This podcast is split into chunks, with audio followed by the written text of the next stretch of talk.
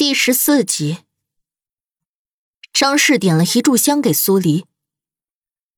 云兰打小就跟在婴儿身边，婴儿死前吩咐我们要善待于他，但婴儿死后，他便离开了侍郎府，不知去向。竟没想到，他与掏心案扯上了关联。苏黎没出声，而是真诚的给柳英的牌位上了炷香。张氏抹着眼泪，尽管事情过去了两个月，但他还未从白发人送黑发人这件事中走出来。苏黎将他扶到一边坐下，叹道：“今年的相会，我还在青山寺中见过刘姐姐。她那么善良可亲的一个人，佛祖为何不护佑于她？”一听到“相会”二字，张氏浑身一颤，晕满泪水的双眼。蓦地一冷，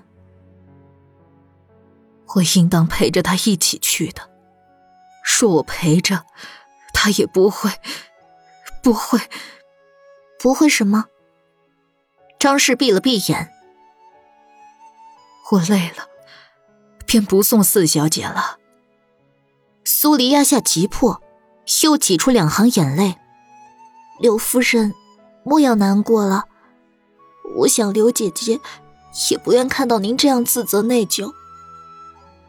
多谢你能来看婴儿，你也是个苦孩子，母亲不在，性子难免会刁钻了些，知道错便好。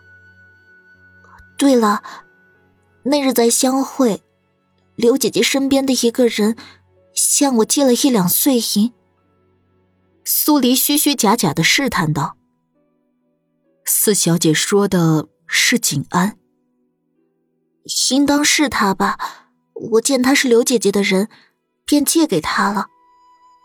苏黎说完后，又急忙摆摆手道：“啊，我不是要让他还银子，我是想告诉他，我大概也活不长了，那银子就不用还了。”张氏叹了口气：“唉。”婴儿出事后，他也离开了侍郎府，不知去向。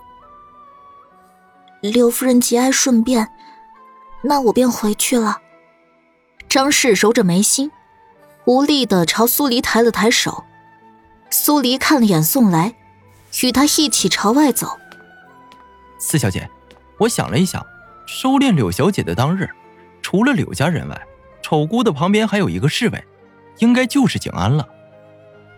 景安很有可能与赤脚大夫丝线相关，但指甲仍然是一个没能解开的谜题。两人刚出侍郎府，一个声音便从侧面传来：“四小姐。”苏黎闻声看过去，朝这边走来的女人，她不认识。四小姐，那是侍郎府的庶女，二小姐柳荣。宋来提醒道：“柳荣走到了苏黎近前，朝他笑了笑。一直听闻四小姐在替五王爷查案，四小姐今日来是要问关于云兰的事儿吗？”苏黎不动声色的打量了一眼柳荣，他眉梢眼角皆往上挑，不像是什么省油的灯。原本是要问的，但你嫡母太过伤心。我实在是没忍心问，掏心案当真是云兰犯下的？柳荣试探的问道。如果只是他就好了。苏黎意味深长的回了一句：“四小姐的意思是，除了他之外，还有其他人？”柳荣的脸色明显一变。你很关心这个案子？柳荣的眸光闪烁了一瞬。呃，不，只是有些好奇罢了。云兰宁死不肯交代凶手是谁，看来是凶手要杀之人还未杀干净，也不知道还要再添几条人命，凶手才肯罢手啊。柳荣心底一虚，脚步跟着踉跄了几步。你怎么了？苏黎眯了眯眼，柳荣的出现更加坚定了他的推测。啊，没，没怎么。四小姐慢走。柳荣假装镇定的率先离开，回了侍郎府。苏黎站在原地，看着侍郎府紧闭的大门，叹了句：“果然，死人永远比活人可爱。”四小姐，宋来被苏黎的样子吓得头皮一麻。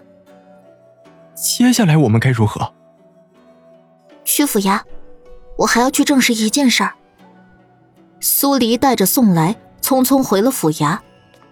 得到王全安点头后，让官差押上陈全，一起坐马车朝青山寺所在的方向而去。青山寺在城门往东的小青山上，出了城门后，要经过一段很长的林间路，才看到小青山的地界。一行人到了林间路，苏黎示意官差让陈全下马车，也不压着他，只赶着他往前走。当走到林子深处后，陈全的身体开始颤抖。鬼姐姐，鬼姐姐，有人在欺负他，他快死了。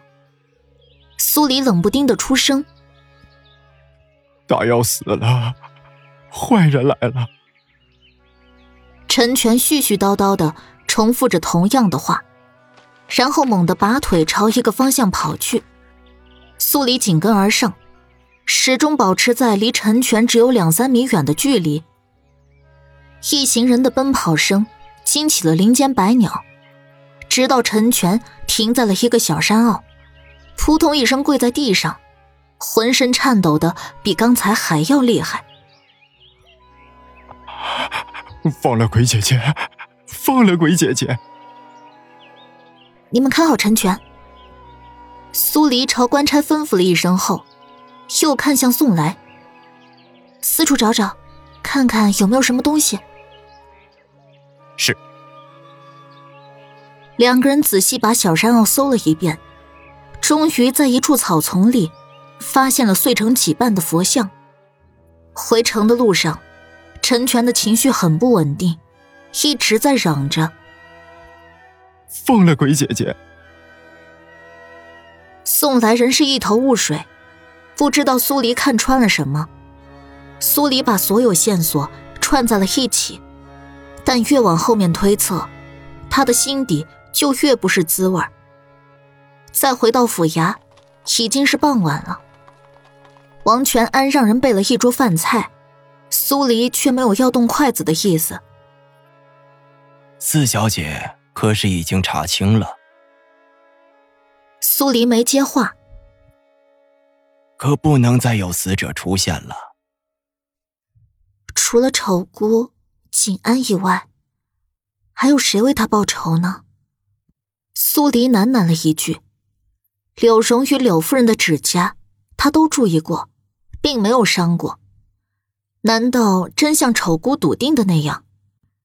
只要他闭嘴，就没人能够猜出真正的凶手是谁？”王全安听得心急。四小姐若是有发现，可否说出来，让本官图个明白？苏黎点了下头，眉头拧起。这件事儿，应该要从三月底的相会说起。苏黎的话才刚开头，外面就冲进来了数十个人。苏林城从人群中大步而出。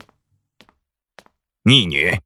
本将军不来带你回去，你这辈子都不准备回将军府了，是吗？苏黎眸光一沉，苏林城早不来晚不来，为什么要在这个时候来？把四小姐带回去。苏林城扫了眼王权安与宋来，大手一挥，立刻有两名属下出列，朝着苏黎而去。苏黎来不及想太多。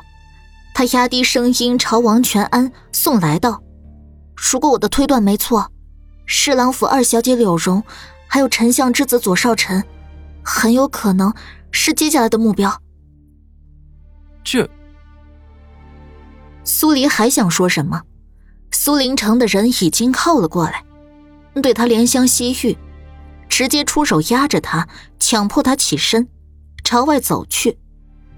苏黎回头看了眼宋来，犹豫了片刻，还是无声的朝他开口道：“找五王爷。”他不知道苏林城这个时候抓他回府，是安了什么心。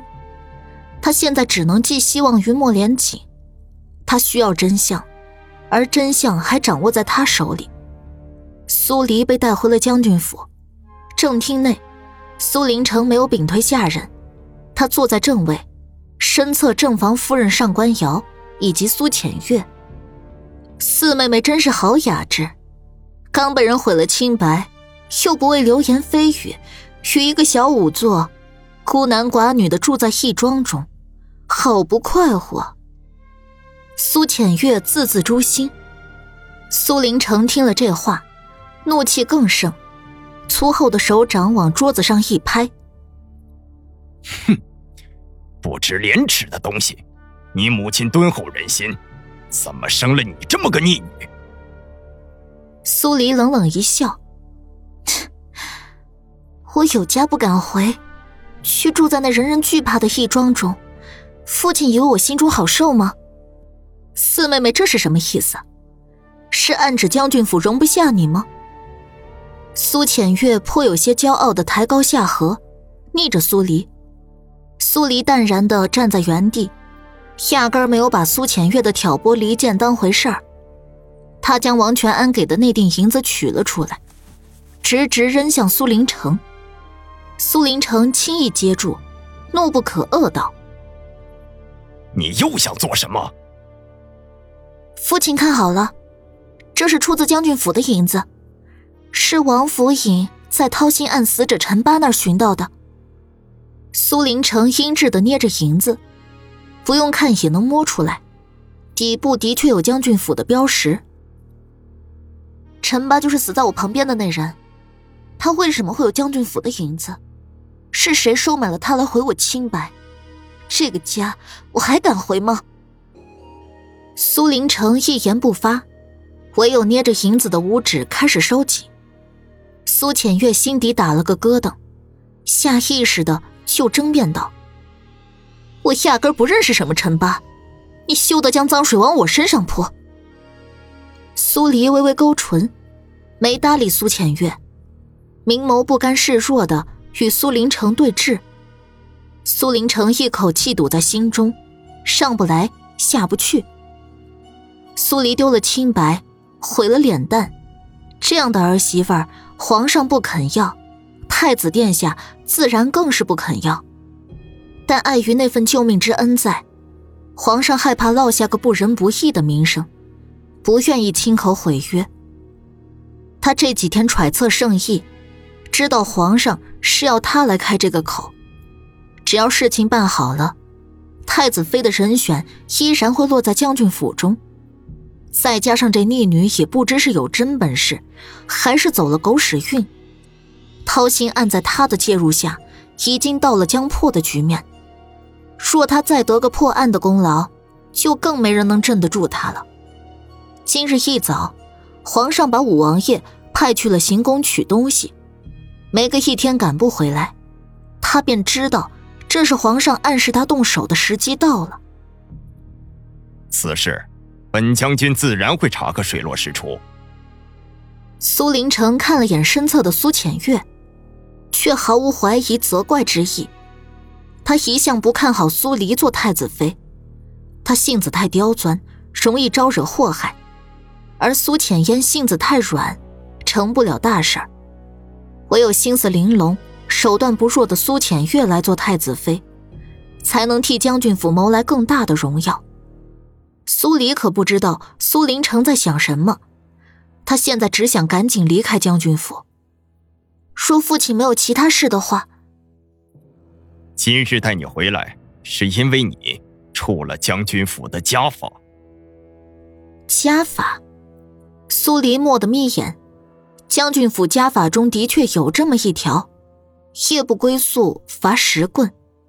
他在义庄住了三晚，那不就得罚三十棍了？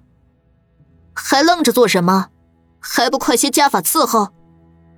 苏浅月斥喝一声，朝管家使了个眼色。立刻有人上来重新制住苏黎，压着他趴到一张长凳上。苏林城要罚家法，明显是有备而来。他如果拿出解剖刀反抗，硬碰硬，恐怕也逃不出将军府，最后还可能落下个被人借机杀掉的下场。打！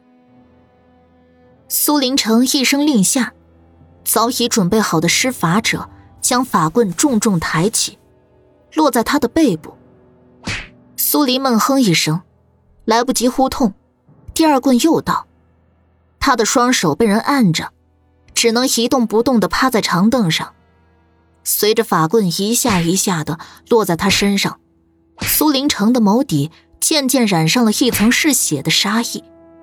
苏黎身上火辣辣的疼，五脏六腑好像要被砸碎了。他看到了苏林城眼底的杀意，看到了苏浅月的得意。也看到了当家嫡母上官瑶的满意，这些人都想他死，但他偏偏不死，他要活得比任何人都好，让他们为今天的所作所为付出代价。